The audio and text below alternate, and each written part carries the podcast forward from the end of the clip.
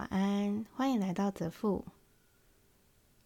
今天我们要来讲“不花一次不长一智”第十一集。你爱的人不是你爱的人，破解爱丢咔餐戏。上一集我们聊到，有没有可能自闭症是有解的呢？今天要来聊聊，如果你所谓的冤家修 cam 者，其实都不完全是你自主的选择。或是我用科学上的角度来说，其实你的伴侣真的是要来让你变得更好的。你会不会马上关掉这一集，然后退我追踪，继续抱怨这个频道都在下降？OK，今天就要来聊聊万众瞩目的，我该如何摆脱我现在的交往对象，或是我该如何摆脱我总是遇到同样的烂人，生活里面总是一堆。不喜欢我的人际关系。好了，其实是我自己非常想要了解。嗯，如果人类习惯的养成不仅仅是我们后天环境、家庭、社会、人际关系的影响，而是有更重要的由肠道里面的细菌所决定的呢？有句话叫做“古看高不加马西古”，那。有没有可能，所谓的牛迁到了北京，只要给它吃北京的草、北京的饮食，它就未必是牛了呢？在微生物实验室里面，会有很多小鼠拿来做所谓的药以及各种的科学实验。其中有一种小鼠叫做 BALB 小鼠。这种小鼠的个性非常害羞，而且犹豫不决。有另外一种叫做瑞士小鼠，它们个性自信而且合群。两种小鼠差异性别非常大。在二零一一年，麦克马修斯特大学的实验室团队开始思考，有没有办法借由移转所谓的微生物来改变小鼠们的个性呢？不出意外的，既然两种小鼠的个性开始互相影响，肠道内没有菌的小鼠会喜欢自己相处，而肠道内有菌的小鼠反而会对新来的物种较为友善。好，除了我们刚刚看到的友谊，好像有可能跟微生物有关。我们来进入肠道内微生物是否能够影响我们寻找对象的这个话题。二零一七年，《New York Times》发表了一篇文章《微生物的爱情故事》，内容主要是访问 Dr. Susan，嗯，Erdman，他是 MIT 的一位非常有名的微生物学教授。中国有句话叫做“女为悦己者容，男为容己者刚”。后面这句话是我加的啦。我觉得微生物除了让我们变得更为性感之外，其实他们也在为自己寻找有序生存的机会，就是在创造一个新的、更有适应力的宿主。它会比。原本他所寄生的这个宿主更有环境竞争力，女人找到男人，生下小孩，菌种长存，可谓三赢。当我开始接触微生物学的时候，一开始是因为发酵，后来是因为朋友介绍我的这本书《我们只有十趴是人类》，然后就一路栽进去微生物这个奇妙奥秘的宇宙。已经不止一次看到论文发表在呃研究所谓微生物与我们的个性、择偶、健康之间的关系。从前面我实测记录一个月的观察，我被潜移默化的改变，在我的体位、还有行为个性以及身体健康这些结果来看，你不得不思考，你的人生可能不仅仅是你的人生。也不可能永远都不会改变。我记得在之前很长的一段人生时光里面，我一直被同样的一种人吸引。他看起来很像人生很有抱负，但是都非常爱自己。在这边所谓的爱自己的定义，是指不尊重别人的爱自己，尤其是在爱情关系里面。在花了时间了解微生物学之后，不禁让我开始回想那时候的自己，饮食、身材与生活态度。坦白说，不是普通的懒。我没有自己下厨。没有健康饮食的概念，对于肥胖跟身材无法控制，吃一点就会觉得很有罪恶感，但是却又没有办法的一直维持身形，只好当一颗气球忽大忽小。为什么会被那样子的男人吸引住呢？后来我思考，有很大的原因是因为我自己无法面对，哦。那阵子的人生的无力，所以对于那些看似对自己人生很有掌控的人，莫名的就会延伸出好感，然后接受那些不对等也伤心的恋爱关系。但是我同时也认真的回想了那个时候那些交往对象的饮食跟生活。其实也并没有很健康啊，他们的身体其实也有不少的问题。那么那个时候，我的微生物为什么会选择他们呢？如果微生物让两个人会互相吸引，是为了优生学的繁殖，再用我现在对于饮食的看法回头去观察，我觉得彼此的身体一样烂。没有什么好能够互相交换更强壮的原因啊！别急，我们继续看下去。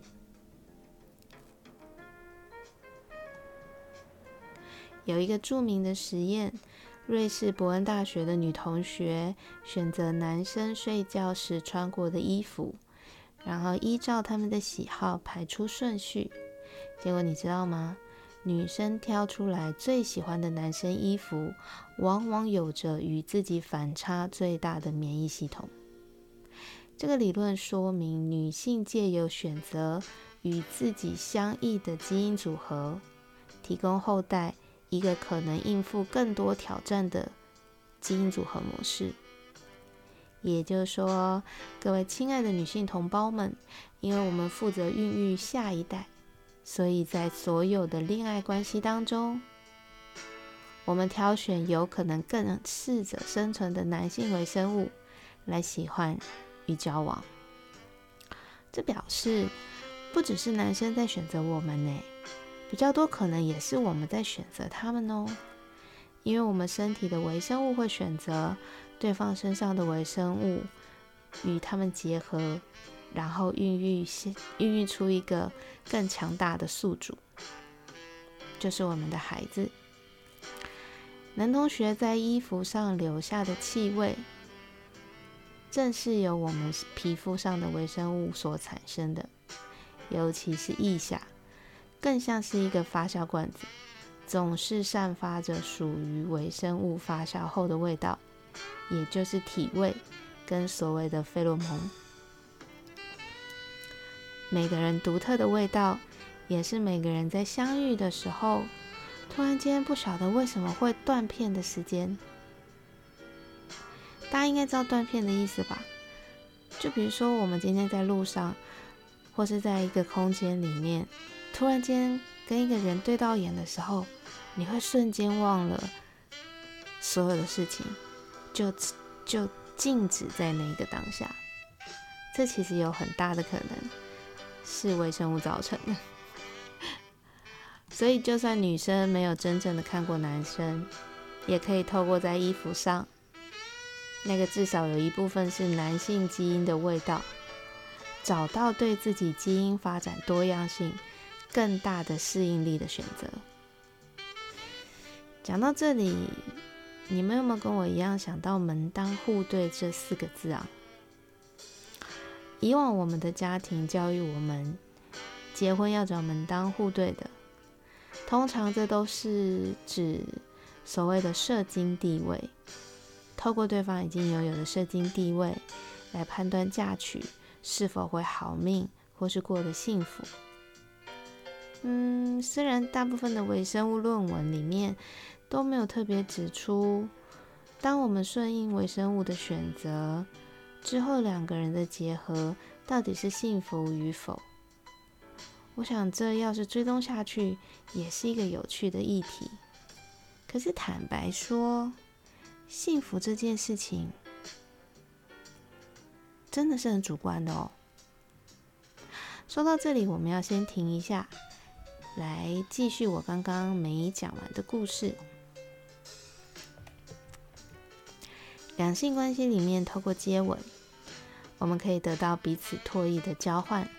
有了更深一层的微生物交流，每个人体内都带有各自的慢性病毒。透过交往后的牵手、接吻，然后进入彼此的身体里面，触动免疫系统、肠道以及所有体内的细胞一起反应。也就是说，一个深情的吻，刚好可以让女性的身体去发现。这个潜藏在未来孩子爸爸身体里面的慢性进补，慢性病毒到底会不会影响未来怀孕，然后造成胎儿的伤害？所谓的两个人在一起越久，会有夫妻脸；两个人在一起，个性会被潜移默化。回想我刚刚说的，微生物改变了我的个性。其实，再来看交往后的两个人，这些改变都变得好像可以解释了。有没有可能，如果你总是跟某人交往的时候，一直在生同样的病，无法痊愈，这表示你们之间的免疫系统强弱可能差距非常大，也有可能透过跟他在一起生活。交往，然后生病痊愈，你身体里面的免疫系统跟细胞会因为痊愈之后变得更为强大。Dr. Edmonds 他甚至指出，性行为其实可以视为非常粗糙的疫苗接种。我觉得这个比喻真的是很西方人，直接又好笑。如果用我自己的故事来看呢，那段一直轮回在不平等待遇里面的时光，好像每一段都只有在一开始的时候比较浓情蜜意，没过多久时间，我记得大概一年吧，好像就比较少所谓的热情如火在床上的时光了。对耶，我发现非常快速的。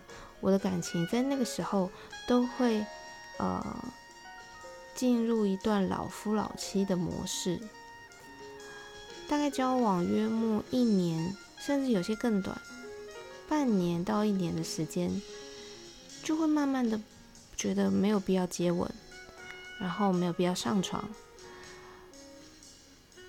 对这个人说不上来，好像也没有不喜欢，可以一起生活。可是就跟一开始交往的时候不一样。想到这里，突然发现，难道我的微生物比我还要看清这段关系已经不可发展了吗？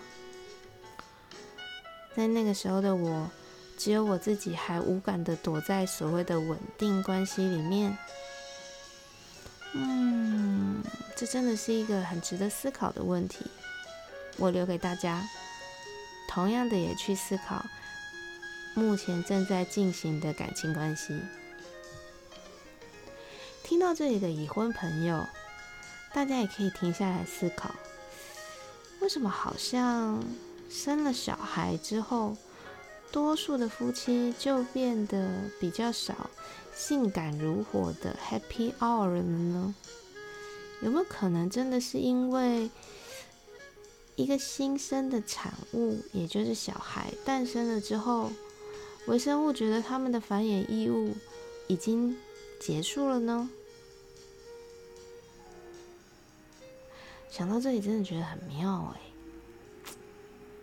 嗯，回到刚刚的衣服实验，其实还有一个对照组，他们将服用避孕药的女同学选中的男性衣服也来进行比对，结果发现，他们选中的都是和自己拥有相似免疫系统的男生，也就是说，避孕药中的荷蒙。彻底的反转这些女孩子们下意识里的巨大力量，同时也改变了她们身体里面微生物的多样性。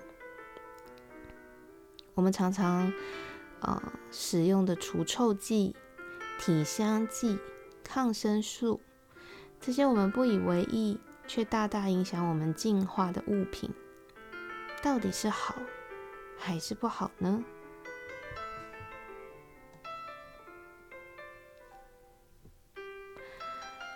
嗯，微生物影响哺乳类动物择偶的关键太大也太多元。透过微生物，让我们更有吸引力，各自带有自己健康的光芒。透过微生物自发的繁衍进化，我们以为是自己有意识的选择了伴侣。这些以往你没有听过的、思考过的科学领域。似乎可以给那些在两性关系中受挫的你我，多一个不是我这辈子就是欠他的，或者说，我上辈子就是对不起他，这些说法，我们可以找到一个更为理性、可以改变人生的出口。你可以让自己更好，透过增加身体里微生物的多样性。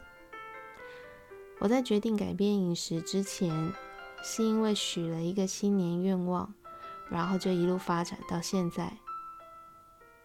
那个新年愿望我一直都记得，我希望能够学会什么是真正的爱。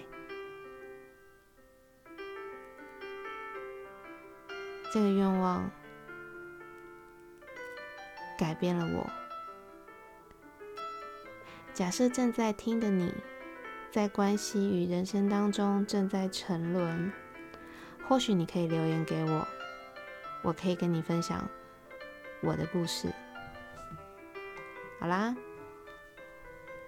今天就讲到这边，下一集我们要来聊微生物跟过敏的关联。希望这一集，嗯。可以解答很多你觉得在两性关系里面无力或是无法改变的情况。先这样喽，拜拜。